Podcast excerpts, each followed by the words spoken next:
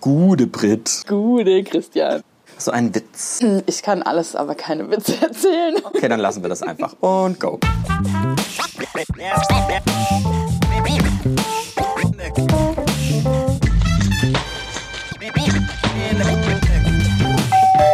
Liebe Nachbarn, Hallo again. Ich sitze hier bei Brit heute. Wir sitzen auf dem Balkon und ich habe Kuchen aus der Neustadt-Apotheke mitgebracht. Nein, wir werden nicht dafür bezahlt. Karottenkuchen mit äh, Heidelbeeren und der andere ist Käsekuchen Bärengrütze. Hört sich gut an, auf alle Fälle. Schmeckt auch super lecker. Ja, ist sind so auch ein bisschen- mega hübsch angerichtet. Ja, total. Ich bin mit dem Fahrrad hierher gefahren, habe den Kuchen mitgebracht. Der Kuchen ist komplett zerstört. Es sieht aus wie Sodom und Gomorra auf diesem Teller. Aber gut. Ich habe versucht zu retten mit ein paar liebevoll dekorierten Heidelbeeren. Ja. Ist mir nicht gelungen. Ja, wir sitzen hier auf dem Balkon. Du hast hier so eine kleine, ja, Wohlfühloase schon so ein bisschen gebastelt hier, ne? Ich wohne jetzt fast zwei Jahre hier und habe mir letztes Jahr im Sommer den Balkon schön gemacht, weil ich dachte, ähm, ja, in so einem Kasten, in dem ich hier wohne, muss es auch einen grünen Fleck geben. Ich finde es total spannend. Als ich hierher gezogen bin, wurde dieses Monstrum gebaut. Ich muss es jetzt mal ganz negativ Monstrum nennen. Es ist ein riesiger Apartmentblock. Jetzt bin ich hier aber reingelaufen in den Innenhof und hier ist es total schön grün. Wir sind hier, wo sind wir denn genau? Wir sind hinterm, Wir sind zwischen äh, Mombacher Straße und den Gleisen vom Hauptbahnhof. ja genau, Kaiser Wilhelm Ring und da sind die Gleise, die verlaufen parallel, ne? Und dahinter ist dieser Apartmentblock. Britt, erzähl mal ein bisschen was über dich. Was machst du gerne? Wo kommst du her? Was machst du beruflich? Erzähl mal ein bisschen was über dich. Ich komme tatsächlich äh, hier aus Mainz. Also ich bin echt Mainzer Mädchen und ich bin in Kostheim groß geworden tatsächlich. Ich bin aber hier in Mainz geboren, bin hier zur Schule gegangen, habe die Abi gemacht und studiert. Was machst du beruflich? Erzähl mal ein bisschen. Oh, mein äh, beruflicher Werdegang ist schön äh, hubbelig, sag ich mal. Hubbelig? Hubbelig ist schön. Ist ein schönes genau. Wort. Also nicht gerade, sondern schepp. Und ich komme ursprünglich aus dem Controlling. Ich habe BWL studiert und war dann fast zehn Jahre in einer großen Versicherung tätig und habe mich dann tatsächlich selbstständig gemacht und hatte zwei Jahre unten auf der Rheinallee ein kleines Café. Äh, Das hieß Pritz Cuisine. Ach ne. Also du warst vorher beim Controlling und hast dann gesagt, keinen Bock mehr und mach jetzt ein Restaurant auf. Das war noch nie das, was ich machen wollte. Ich habe mich so ja, von äußeren Einflüssen leiten lassen und dachte so, ja, du hast Abitur gemacht und jetzt musst du studieren und musst einen gescheiten Job. Machen, was Mutti sagt. Ja, oder machen, was Papa sagt. Ja, direkt gesagt haben sie es noch nicht mal, aber ich habe mich immer so dazu verpflichtet gefühlt. Einen sicheren Job, sicheres Einkommen bei, bei einer großen Firma und genau, das hat mich irgendwie nie erfüllt und ich habe so nebenher meine Leidenschaft zum äh, Kochen und für gute Lebensmittel entdeckt und weiter ausgebaut und ja, habe dann nebenberuflich so ein kleines Catering-Unternehmen aufgebaut und das ist dann irgendwann in dem Café geendet. Also dann haben alle gemeint, du musst unbedingt einen eigenen Laden aufmachen und da habe ich immer hin und her überlegt, was, was machst du jetzt, machst du das wirklich und großes Risiko und am Ende habe ich es dann einfach gemacht. Und dann ist was passiert. Dann lief es eine Zeit lang und äh, dann. Dann war das zwei Jahre offen und dann war es irgendwie Zeit für was Neues, das dann aber nicht so geklappt hat, wie ich mir das vorgestellt habe. Und dann habe ich lustigerweise beim Nice fast ein Jahr lang Eis gemacht. Achso, eine Eisdiele. genau. Nice heißt die. Mhm. Und mit äh, Julia und Anke habe ich dann zusammen tatsächlich auch zwei Bücher geschrieben. Eis- und Backbücher. Crazy. Und das machst du jetzt? Nicht ausschließlich. Nicht ausschließlich. Also ich sag mal, Menschen, die vom Bücherschreiben ausschließlich leben, die müssen sehr viele Bücher schreiben. Mhm. Ich habe aber trotzdem letztes Jahr noch weitere Bücher geschrieben. Eins über Minimalismus. Dann habe ich zusammen mit äh, einer Freundin ein illustriertes Backbuch gemacht. Und habe noch ein Buch über Minimalismus in der Küche geschrieben und das liegt gerade beim Verlag und ich hoffe, dass das auch dieses Jahr noch verlegt wird. Okay. Ja, wenn man sich in deiner Wohnung so umguckt, das ist tatsächlich auch ein bisschen minimalistisch. Ja. Aber im positiven Sinne. Also es ist mega schön, es ist mega schön eingerichtet. Also ich wohne in einem Einzimmer-Apartment, das hat 25 Quadratmeter. Und in dem Zimmer-Apartment ist integriert so eine Küchenzeile. Wie bist du zum Minimalismus gekommen? Also von der Eisdiele jetzt auf Minimalismus ist, so, ist, ist, ein Sprung, den, muss, den verstehe ich noch nicht so ganz. Also es war tatsächlich so, dass ich, nachdem ich mein Café geschlossen habe und dann zum Nice bin, Eis machen, dass es mir da nicht so gut ging, weil so hatte ich mir das irgendwie nicht so vorgestellt.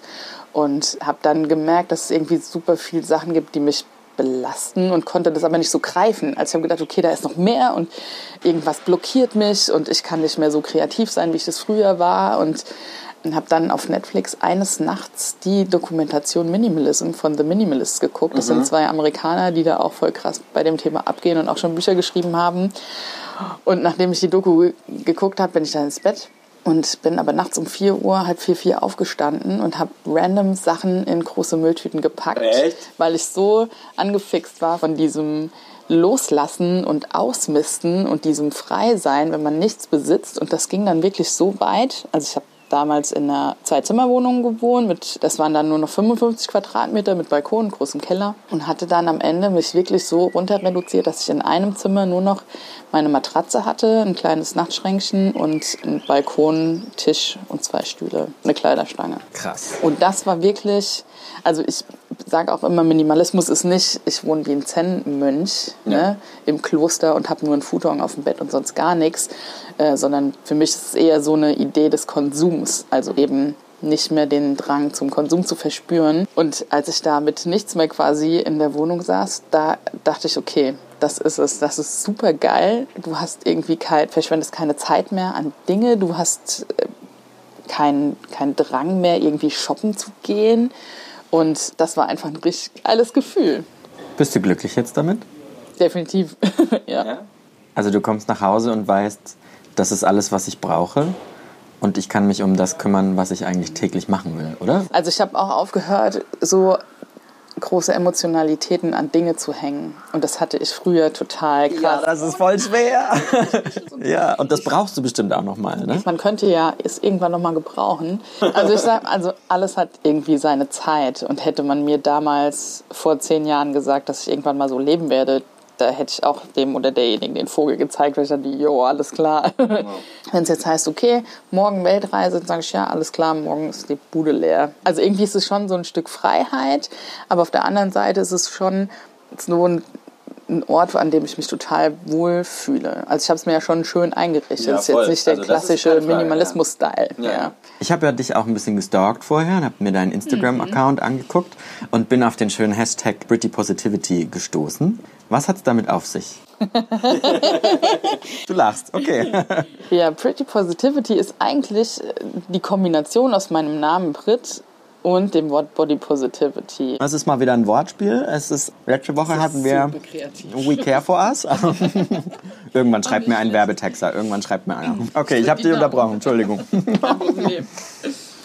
Das, ja, wie ist das entstanden? So lange gibt es noch gar nicht. Ich habe irgendwie letztes Jahr gemerkt, oder auch schon vor zwei Jahren, wie krass Menschen von, äh, ja, von ihrem Äußeren gelenkt werden oder wie sehr sie sich darüber definieren und insbesondere auch Frauen. Ähm, nicht nur dicke Frauen, sondern auch dünnere Frauen, Frauen in jeder Größe, jeden Gewichts. Und das hat mich super schockiert. Für mich war das auch ein sehr langer Weg. Ich bin ja äh, jetzt auch nicht gerade die schlankste Person. ich bin eigentlich schon, seitdem ich denken kann, übergewichtig. Es gab zwei, drei kurze Phasen in meinem Leben, wo ich mal weniger gewogen habe, aber deshalb nicht glücklicher war. Also wenn ich mich zurück erinnere, war das eigentlich die unglücklichste Zeit, in der ich so wenig gewogen habe. Und das hat mir gezeigt, dass es egal ist, wie viel man wiegt oder wie man aussieht, sondern wie man sich fühlt, ist wichtig und dass man jedes Gefühl aus sich selbst heraus entwickeln kann und niemand, man niemanden dafür verantwortlich oder schuldig machen kann, wie es einem gerade geht. Und das war bei mir so ein wichtiger Prozess, auch damals, als ich in die Selbstständigkeit bin. Ja, so ein Prozess der Selbstliebe, weil das hat ja nicht nur mit Körperlichkeiten zu tun, sondern eben auch mit dem, was ich tue, mit welchen Menschen umgebe ich mich und welche Worte kommen aus mir raus und wie äußere ich mich. Und dass das einfach eine runde Sache sein muss, um halt einfach rundum zufrieden zu sein. Und da äh, habe ich dann angefangen, das eben auf äh, Instagram auch so ein bisschen zu kommunizieren. Lass uns über Gewicht reden. Gerne, Oder, ja, genau. Warum warst du damals, als du, sage ich mal, dünner warst, in Anführungsstrichen, auch sehr unglücklich? Weil du dich selbst so geknechtet hast oder, oder woran lag's? Ja, total. Also du bist einfach, du bist dir nie genug. Egal wie viel du abnimmst, ist es nie genug. Egal wie lang die Haare sind, sie sind nie lang genug. Egal wie blond die Haare sind, sie sind nie blond genug. Das hört halt nie auf, es sei denn, man sagt selbst Stopp und hier ist Schluss. Bis hierhin und nicht weiter. Und jetzt nehme ich eben meine Gefühle selbst in die Hand und bin selbst dafür verantwortlich, wie ich mich fühle und lasse mich von niemandem mehr beeinflussen. Und ich möchte einfach auch mit ja, Aktivismus ist es nicht, dafür ist, ist es einfach nicht intensiv oder kontrovers genug. Aber ich möchte einfach auch einen kleinen Teil dazu beitragen und Frauen oder generell allen Menschen die Augen dafür öffnen und sagen, es ist scheißegal, wie ihr ausseht und ihr müsst euch selbst lieben und auch euren Nächsten lieben und es bringt nichts, wenn man über andere lästert, weil das macht das eigene Gefühl nur noch schlimmer, also für sich selbst. Und möchte einfach nicht, dass äh, junge Menschen oder auch schon Kinder die Gefühle erleben müssen, die ich als Kind auch schon erleben musste. Also erste Diät mit elf, sag ich dann nur, ja. Wie krank ist das? Und ich hatte mal einen Instagram-Post gemacht, da kam ich von einem Ausflug zurück, da bin ich mit dem Zug oder im Bus gefahren. Und dann haben sich äh, zwei, zwei Kinder neben mir in dem Vierer unterhalten. Und die haben sich über ihr Gewicht unterhalten und, und wie toll sie abgenommen haben und wie dick die anderen seien und die Hose kneift. Und hast du nicht gesehen, wo ich mir dachte, Mann, ihr seid elf Jahre alt oder zehn oder neun oder keine Ahnung. Es gibt doch viel schönere Dinge im Leben, als sich in dem Alter Gedanken um sein Gewicht zu machen. Ich meine, es ist in jedem Alter scheiße, weil es einfach Zeitverschwendung ist. Aber es war einfach so schockierend für mich und hat mir auch nochmal echt krass die Augen geöffnet. Stichwort Knechten, weil du das gerade so ansprichst, gerade auch bei Kindern. Ich glaube, wir haben da sehr viel gemein, auch wenn wir gerade im Moment sehr unterschiedlich aussehen. Ich kann absolut und 100% genau nachvollziehen, was du sagst, weil dieses Knechten und dieses permanente Denken an Gewicht jeden Tag, das einem über Jahr, Jahre in der Jugend irgendwie intrinsisch man sich selber das eingeredet hat oder andere einem das eingeredet haben, wenn du dünn bist, dann geht dein echtes Leben los dann, dann es richtig los, weil dann kriegst du einen Freund, dann kriegst du eine Beziehung, dann geht es auch im Job besser, weil im Job siehst du, wenn du gut aussiehst, kommst du ja auch irgendwie weiter. Und es gab schon immer wieder so Phasen, wo ich dachte, okay, jetzt bin ich richtig so, wie ich mich immer haben wollte, aber geiler ist es auch nicht. Was mich immer noch schockiert, weil es einfach so ist, dass es alle Körperformen und Farben auf der Welt gibt und jeder seine Daseinsberechtigung hat und ich mir nur dran denken muss, wie schlimm das wäre, wenn wir alle gleich aussehen. Es wäre halt super langweilig und dass es einfach Menschen gibt, die, die wirklich so sind. Also das muss ja noch nicht mal sein, es ist ja so das klassische Bild, ne? Jeder, der dick ist, der ist faul, der ist langsam, der die macht keinen Sport, es wird ungesund gegessen, nicht auf die Ernährung geachtet, nicht genug getrunken, trinkt nur Cola und so. Ist nicht so schlau, ne? weil kann ja nicht schlau sein, die Person. Genau. Die Person kann ja nicht intelligent ja. sein. Ja. Und es ist auch, es gibt wirklich Statistiken, die halt belegen, dass Übergewichtige deutlich schlechter bei der Berufswahl auch berücksichtigt werden, weil eben genau diese, diese Merkmale dann wieder zutreffen. Was ich halt aber auch bei mir immer noch beobachte, weil das halt auch so krass in meine Erziehung und in dem ganzen Äußeren noch mit reinschwingt, wenn ich dicke Menschen auf der Straße sehe oder so mit so einem 2 Liter Tetrapack Eistee, dann denke ich mir so, ja danke, wegen Leuten wie euch werde ich jetzt auch verurteilt, aber ich trinke das doch gar nicht. So, Fuck das you. ist jetzt eine krasse Aussage, ja, vielleicht werde ich dafür gehatet, vielleicht auch nicht, ist mir scheißegal, aber das sind Gefühle, die in mir sind, weil ich eben mein ganzes Leben lang auch verurteilt worden bin seitdem ich eben komplett aufgehört habe, Frauenmagazine zu konsumieren. Ich habe seit über zehn Jahren keinen Fernseher mehr. Ich beschäftige mich sehr stark mit diesem Thema Body Positivity, mit dieser Bewegung. Auch Feminismus spielt ja auch eine ganz große Rolle dabei. Warum müssen sich hauptsächlich Frauen nur auf ihren Körper begrenzen lassen? Ne? Also es ist nicht so, dass ich mich hier in Badeanzug schmeiße und hier äh, zu Queen durch die Bude tanze und das auf Instagram stelle und mir jedes Mal denke, boah, du bist so eine geile Sau. Wäre aber auch so witzig. Cool. ja, aber das kostet mich auch jedes Mal Überwindung oder eben bauchfrei zu tragen, das T-Shirt hochzukrempeln und da Fotos hochzuladen und Überraschenderweise war ich letztes Jahr bauchfrei, also in Jeans und einem hochgeknoteten T-Shirt auf dem Markt gewesen. Ich habe super viele Leute angeguckt und auch gezielt auf den Bauch geguckt. Aber es war kein, kein ekel, angeekelter Blick oder sowas dabei, sondern die Leute waren eher so, huch, ach ja, okay. Die traut sich aber was, du. Da, hallo, hallo, hallo. Ja, aber keine negativen Vibes so, ne? Und das fand ich irgendwie total schön Und dann denke ich mir aber wieder, es kommt auch immer darauf an, wie du durch die Gegend läufst, ja, welche Ausstrahlung hast du. Ich bin jetzt auch kein Mensch, der immer Trübsal bläst und mit hängendem Kopf durch die Gegend läuft. Ja, ja ich strahle ja auch schon sehr viel Lebensfreude aus und ich glaube, das ist auch ein ganz, ganz großer Punkt, wenn man solche Sachen kommuniziert. Und du hattest mich letztens auch darauf angesprochen, wie ist es denn mit Hate im Internet, ne? Hashtag Body Positivity, da gibt es ja viele Hater so, ne? Und ich habe einen einzigen Kommentar in den ganzen letzten Monaten bekommen, der auch in die Richtung ging. Ich weiß gar nicht mehr, was geschrieben worden ist, aber da bin ich dann auch so frei. Mein Account, meine Regeln, der wird dann blockiert. Ist mir scheißegal. Der hat dann nichts verloren. Und das ist auch so ein bisschen Safe Space, den ich meinen Followerinnen gebe, die auch also viele strugglen da auch mit sich selbst. Ich kriege auch viele persönliche Nachrichten, die dann schreiben, aber wie machst du das und wie bist du da hingekommen? Und ich hatte damals auch so ein Zehn-Punkte-Step irgendwie aufgeschrieben, was man machen kann, um sich halt selbst zu mögen. So, was macht man denn, um sich selbst zu mögen? Vor allen Dingen gar keine Frauenzeitschriften mehr kaufen, keinen fucking Fernseher, wo permanent Werbung läuft und man das im Unterbewusstsein so mitbekommt, weil da gibt es keine Vielfalt. Im Fernsehen existiert keine Vielfalt. Ja, Thema Body Positivity, da sind wir wieder bei der Instagram-Bubble sozusagen. Ich habe mich, weil mich das natürlich auch lange Zeit beschäftigt hat, so ein bisschen aus der Nachrichtenecke damit versucht zu beschäftigen. Also ich habe vor ein paar Monaten habe ich versucht, politisch zu ergründen, warum es Menschen, die übergewichtig sind und Gewicht verlieren wollen, vor allem aus gesundheitlichen Gründen in erster Linie, warum es denen im Gesundheitssystem so unglaublich schwer gemacht wird. Wenn du zu irgendeinem Arzt gehst, wenn du einen Schnupfen hast oder wenn du, einen,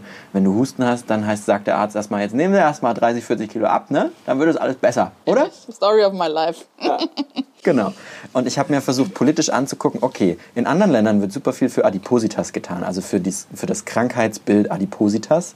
In Deutschland wird man da ziemlich alleine gelassen, habe mit dem Sprecher des Gesundheitsausschusses im Bundestag lange gesprochen, der mir letztendlich in diesem Interview gesagt hat, ist gerade nicht schick genug Mhm. Ist eigentlich auch zu teuer. Gerade müssen wir uns um Pflege kümmern, was ja auch total wichtig ist, aber das ist für mich kein Argument. Die Krankenkassen selbst rechnen zum Beispiel vor, wenn du Leuten frühzeitig hilfst, ihr Gewicht nicht so eskalieren zu lassen, sage ich jetzt mal, dann kannst du danach Kosten sparen ohne Ende. Also so, lange Rede, kurzer Sinn. Ich habe mich natürlich auch mit vielen echten Menschen dann unterhalten, die aber mir dann echt nochmal ins Gewissen geredet haben, gesagt haben, du versuchst hier gerade eine, eine gesundheitspolitische Diskussion mit mir zu führen, da habe ich gar keinen Bock drauf, weil ich will ja nicht abnehmen. Ich werde von dir gerade so suggeriert, als ob ich krank wäre, mhm. weil ich habe ja Adipositas, ich bin die Kranke.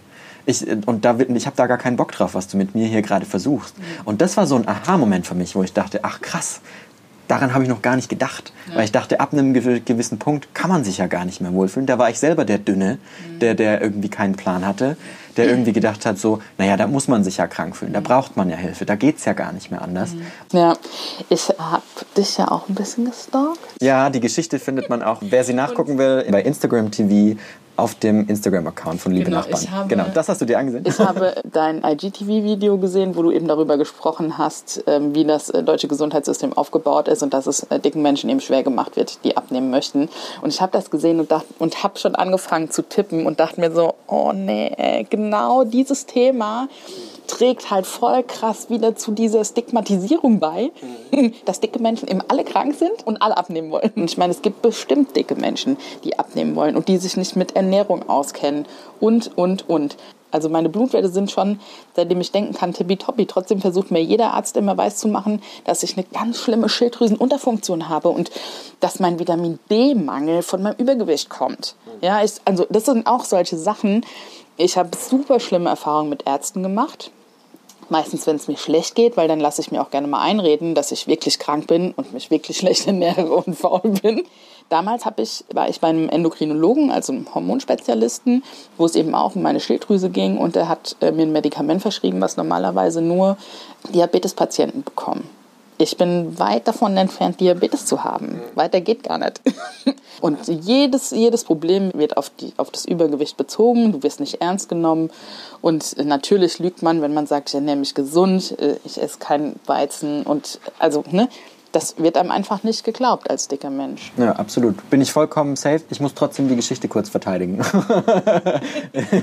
ich gebe dir vollkommen recht diese Story, deswegen, also wir reden jetzt darüber, sorry Leute, aber ihr müsst euch das dann bei Instagram TV nochmal angucken, was ich da gebastelt habe. diese Story verstärkt das Stigma, dass dicke Menschen krank sind. Bin ich vollkommen safe mit dir. Das ist faktisch richtig. Ich kam nur aus einer anderen Ecke und dahinter stehe ich aber auch, weil meine Mutter, die hat starke Arthrose, die äh, hat auch ein, sozusagen eine Adipositas-Geschichte hinter sich seit ewigen Zeiten schon immer. Und ich hatte das Gefühl, dass es keinerlei Hilfe für sie gab in Zeit ihres Lebens mhm. durch das Gesundheitssystem. Und das war zu gucken, okay, wie hilft man jemandem aus dem Gesundheitssystem heraus und stigmatisiert ihn nicht die ganze Zeit, sondern nimmt ihn an die Hand und sagt, okay, wir helfen dir jetzt. Weil der Punkt ist ja, dünne Leute und viele Ärzte sagen das ja auch, du musst es ja einfach nur wollen und wenn du diszipliniert genug bist, dann kannst du auch, äh, dann kannst du auch 80 Kilo abnehmen. Ist gar, gar kein Problem. Bullshit. So, das kannst du probieren und äh, wenn du dir Weight Watchers Werbungen anguckst, dann schafft das ja gefühlt auch irgendwie immer jeder, aber nein, es ist ein kleiner Bruchteil von Leuten, die sich knechten, die sich krass disziplinieren, die die Zeit haben und alle anderen schaffen es aber nicht. Mhm. Und was ist mit denen, die es nicht schaffen, die es nicht alleine schaffen? Wie kann man denen aus dem Gesundheitssystem heraus helfen? Und dann war halt der Punkt so, ah ja, okay, das Gesundheitssystem zeigt dir den Stinkefinger. Das ist die eine Seite. Ja. Die andere Seite ist, ich gebe dir völlig recht, damit schere ich natürlich alle über einen Kamm und sage, die, die sich total wohlfühlen, die gar nicht abnehmen wollen, sind übrigens auch krank. Was ich aber noch viel wichtiger finde, bevor es irgendwie Notmaßnahmen oder überhaupt Maßnahmen für dicke Menschen gibt, die abgeben, abnehmen möchten, wie jetzt in deinem Fall beschrieben, ist einfach eine psychologische Betreuung. Ja. Weil oft liegt ja auch eine, eine Essstörung vor mhm. und das hat nichts damit zu tun, dass Menschen nicht wissen, was sie essen sollen ja, oder wie viel sie essen sollen, sondern es ist einfach ein psychologisches Problem. Ja. Und wie ist die psychologische Betreuung hier in Deutschland? Wie lange wartest du auf einen Therapeutenplatz? Ja. Und abgesehen davon müssen sowieso noch viel mehr Menschen zum Psychologen gehen. Ja.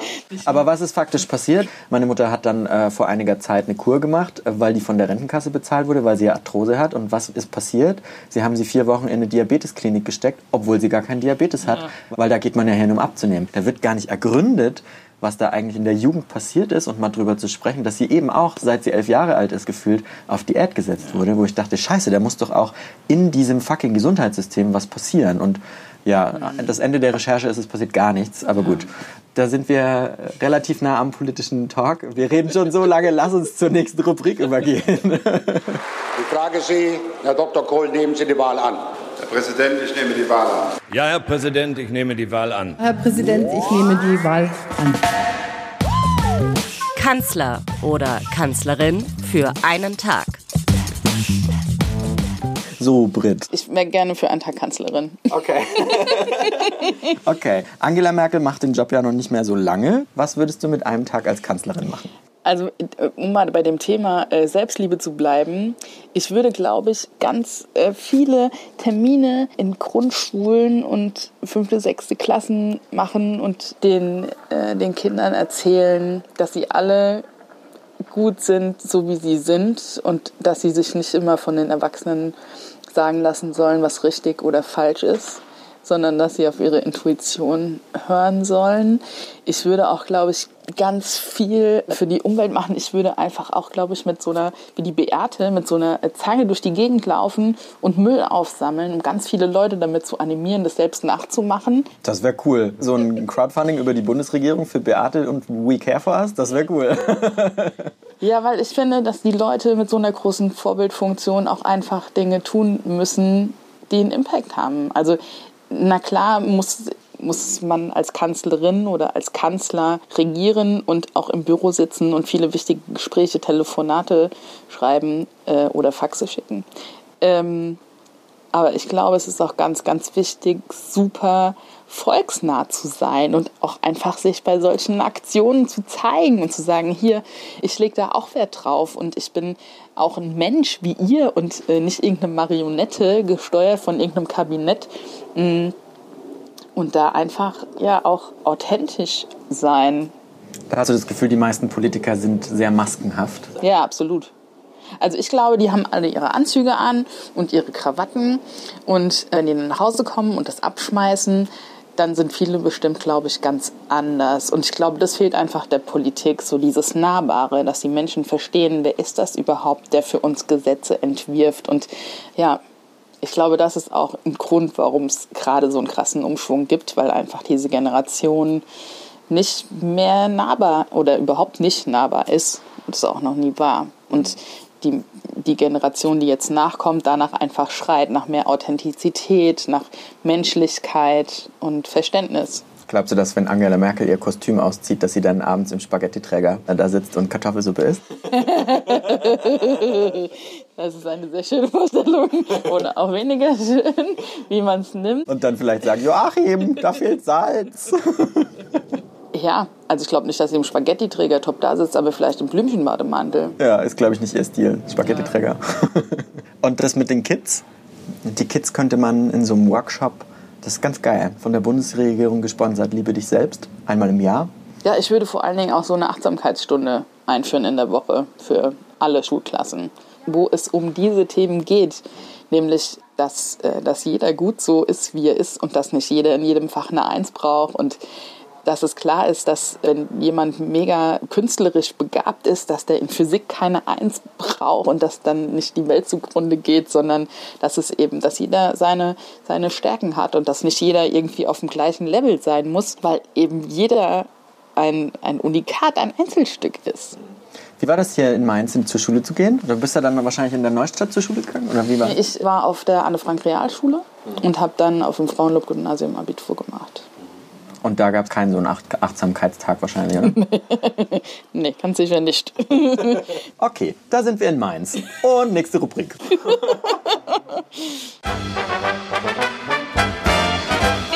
0, 6, 1, 3, 1. Ja, dann hast du meins an der Strippe. Wähle 0, Mensäge Babbel. 1, 3, 1 und einen aus unserer. Ja, wir schunkeln hier schon. Wir sind schon beide auf dem Balkon hier hin und her geschunkelt. Bei Mainzer Gebabbel in dieser Rubrik bringe ich immer ein Mainzer Wort mit. Und ich bin mir sicher, dass du es kennst. Ich hätte ein bisschen besser gucken sollen, glaube ich. Ich hätte irgendwas Fieseres nehmen sollen. Ich bin gespannt. Trommelwirbel. Das Wort heißt dabbisch. Dabbisch. Dabbisch. Manchmal bin ich auch ein bisschen dabbisch. Ah, okay, war ja klar. Was heißt dabbisch? Was heißt dabbisch? Wenn jemand dabbisch ist, Tollpatschig. Tollpatschig. Jemand, der sich dumm anstellt. Jemand, der dabbisch ist, ist ein Dabbis. Ja, genau. War das richtig betont? Dabbis. Dabbis? Muss man es tief machen? Tief auf der zweiten Silbe. Dabbis. Ja. Dabbis. Bist du hin und wieder auch bist du dabbisch? Manchmal bin ich ein bisschen dabbisch. Ich kann auch richtig, richtig reuhessisch babbeln. Wollen wir noch einmal kurz einen Schwenk in die Neustadt machen, was du in der Neustadt besonders magst? Was, Warum du hier gerne wohnst? Ich meine, du wohnst ja schon immer hier, aber Also die Neustadt ist für mich auch eher wie so ein Vorort.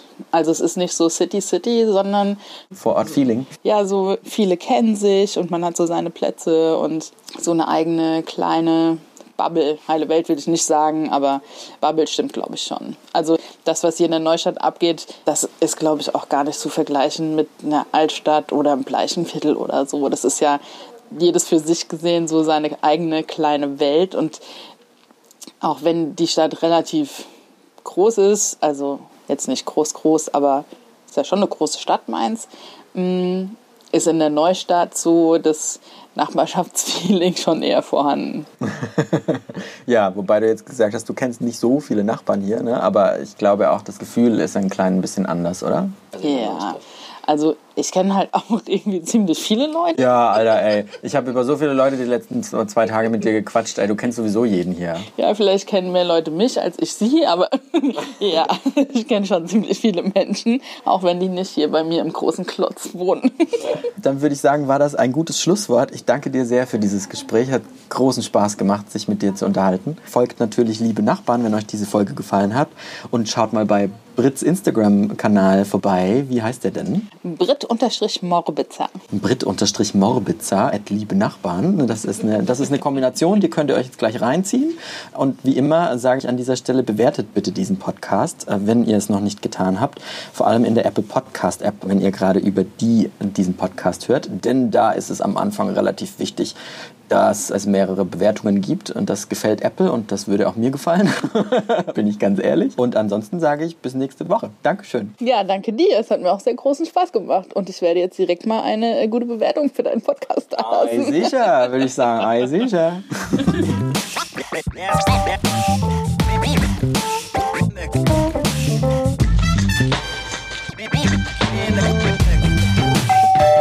Liebe Nachbarn.